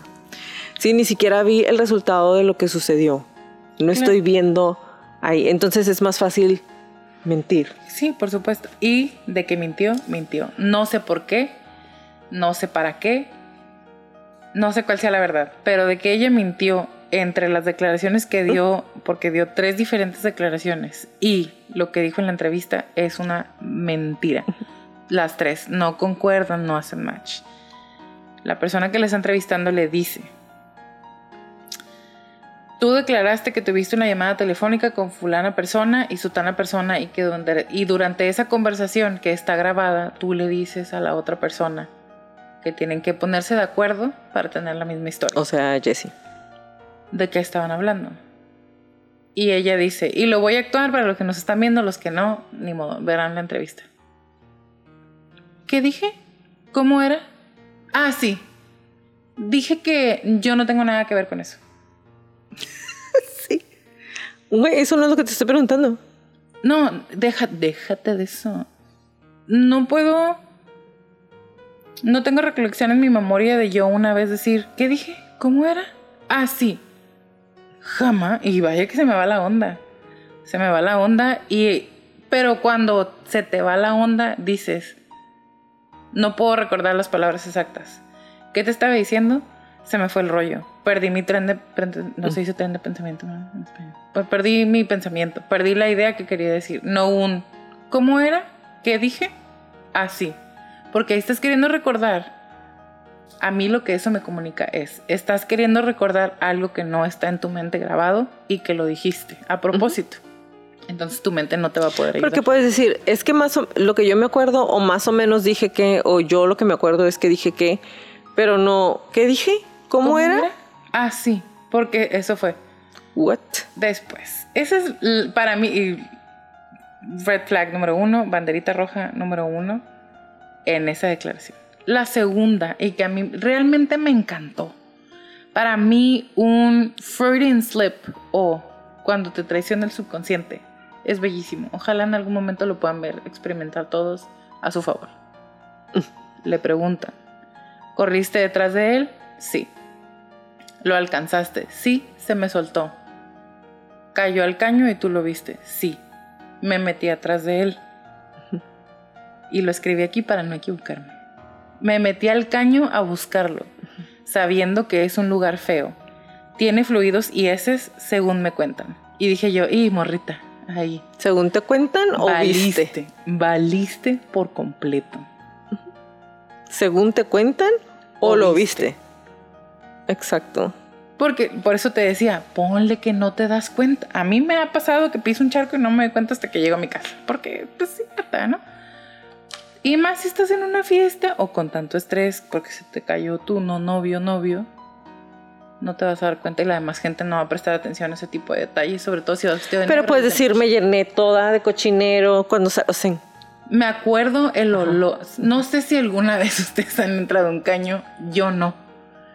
Pero he olido pasando. Pero simplemente aquí atrás de, como la calle detrás de mi casa, pasa la canalización, que no es un caño. Teóricamente son aguas de la lluvia. Ajá, porque hay un, no sé cómo se llaman, pero es, una madre, es una madre que construye la gente para ir limpiando el agua. Y justo tú estás como en la etapa 3 de 25, ¿no? Y es donde se va separando la arena de la basura, de no sé qué, se supone que lo deben de limpiar. Y de repente aquí cuando está haciendo calor, Así como que sales de tu casa bien feliz, ¡ah, porque huele horrible. Ahora imagínate en un lugar en donde pasan aguas residuales. Ajá, porque todo el tiempo. Por mi casa, porque somos iguales. a no sé cuánto, 20, 20 minutos caminando, 5 eh, en carro, quizá, está un lugar que se llama, no voy a decir el nombre, iba a decir el nombre de la empresa, no lo voy a decir. Pero es, digamos que es un lugar de desechos ecológicos, de donde hay aguas negras y las limpian. Cuando hace calor. Uy, amiga. Pero les estoy hablando hectáreas alrededor, se puede oler. Entonces, me metí el caño a buscarlo sabiendo que, sabiendo que es un lugar feo, tiene fluidos y ese es según me cuentan. Otra vez, para mí ahí fue un estás mintiendo por completo. Y te traiciona el subconsciente. La persona que la está entrevistando, entrevistando no, hace ningún comentario al respecto. No creo que no se hayan dado cuenta, pero si ya tienes una hora y estás entrevistando a esta persona y por más que lo quieres atorar, no puedes, también tienes que soltarlo. Entonces, a Laura Colmenares yo la veo como una persona histriónica, mentirosa, que inventa, laberintosa, diría mi papá. Pero sobre todo, otra vez, una persona completamente desconectada, pero que al mismo tiempo dice que está impactada, que su vida cambió para siempre. Y, y a mí me recordó mucho a, este, a varios casos de los que hemos hablado en muchas películas, en, en el que si me pasa una tragedia, como que el muchacho con el que yo estaba saliendo, que es el mejor muchacho que he tenido en mi vida, fallece después de haber estado con Yo voy a ser el artista. Yo voy a ser el centro de atención. Que ahí se viene ese caso. I love you now die. Sí, sí, sí. Que lo vamos a hacer. Porque a mí me pareció no exactamente lo mismo, ¿no? Pero, la chica me la recuerda. Sí, claro. Muchísimo. Uh, sí. Y con eso concluimos con mi parte. Entonces, a la fecha del día de hoy, eh, Bogotá o el distrito en donde todo esto se llevó, decidieron el Tribunal Superior del Distrito de Bogotá absolver a todos los implicados. El caso se cerró como que Colmenares falleció porque se cayó, se pegó en la cara, broncoaspiró y el agua lo arrastró. Y lo encontraron 120 metros adentro, adentro de, saliendo del, del caño. Eh, llegan ustedes a sus propias conclusiones. Este es, este de esos tipos de casos en donde, como ya se dieron cuenta, las dos estamos como entre indignadas y no lo puedo creer y nada es otra vez lo mismo, pero también en, pues en todos los países es lo mismo, ¿no?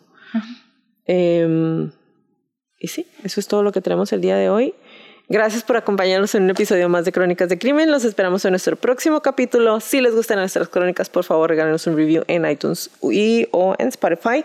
Suscríbanse a nuestro canal de YouTube, denos follow y regálenos muchos likes. Y recuerden si tienen alguna crónica que quieren que pase a la lista de nuestras próximas temporadas o alguna historia para crónicas de crónicos que ya me mandaron unos mensajes el otro día que si ya no la vamos a volver a hacer, muy probablemente lo hagamos a lo mejor para el final de esta temporada. ¿Y va a ser live? Una crónica de crónicos. Podemos hacerlo, podemos hacerlo live. Que te digan en este episodio, capítulo, que te digan en esta crónica, en los mensajes. Si van a querer, para empezar a pedirles crónicas de crónicos, porque hay gente que me dijo que me quieren mandar, pero no sabían. Sí, chica, mándalo. También, también para buscar una manera de, de, los micrófonos. Es que no, no puedo pensar. Eh, para buscar una manera de conectar los micrófonos y que el audio sea de los micrófonos y no del celular. Está bien porque mi técnica de sonido luego me regaña porque no se escucha bien. Eh, bueno, si tienen alguna crónica de crónicos o algún episodio que quieran que pase en las siguientes temporadas, mándenos un correo a arroba, no, info, no. info arroba crónicas de crimen.mx. Como le repetimos en todas las crónicas, créanle su instinto siempre. Si algo no se siente bien, si algo me dice que salga corriendo, vete. Es mejor parecer paranoica y estar a salvo a quedarte y poner en peligro tu vida. Necesito hacer un paréntesis aquí. La situación en nuestro México lindo y querido, no sé si en los demás países también, ahorita está muy, muy, muy pesada. Chicas, mujeres, niñas, cuídense mucho papás, hermanos, novios, parejas, cuiden un montón a las mujeres porque está muy cabrón, está muy triste, pero se está poniendo muy feo otra vez. Entonces cuídense un montón, lo más que puedan siempre. Em, ahora sí, bye Leti. Bye Jackie, bye Crónicos.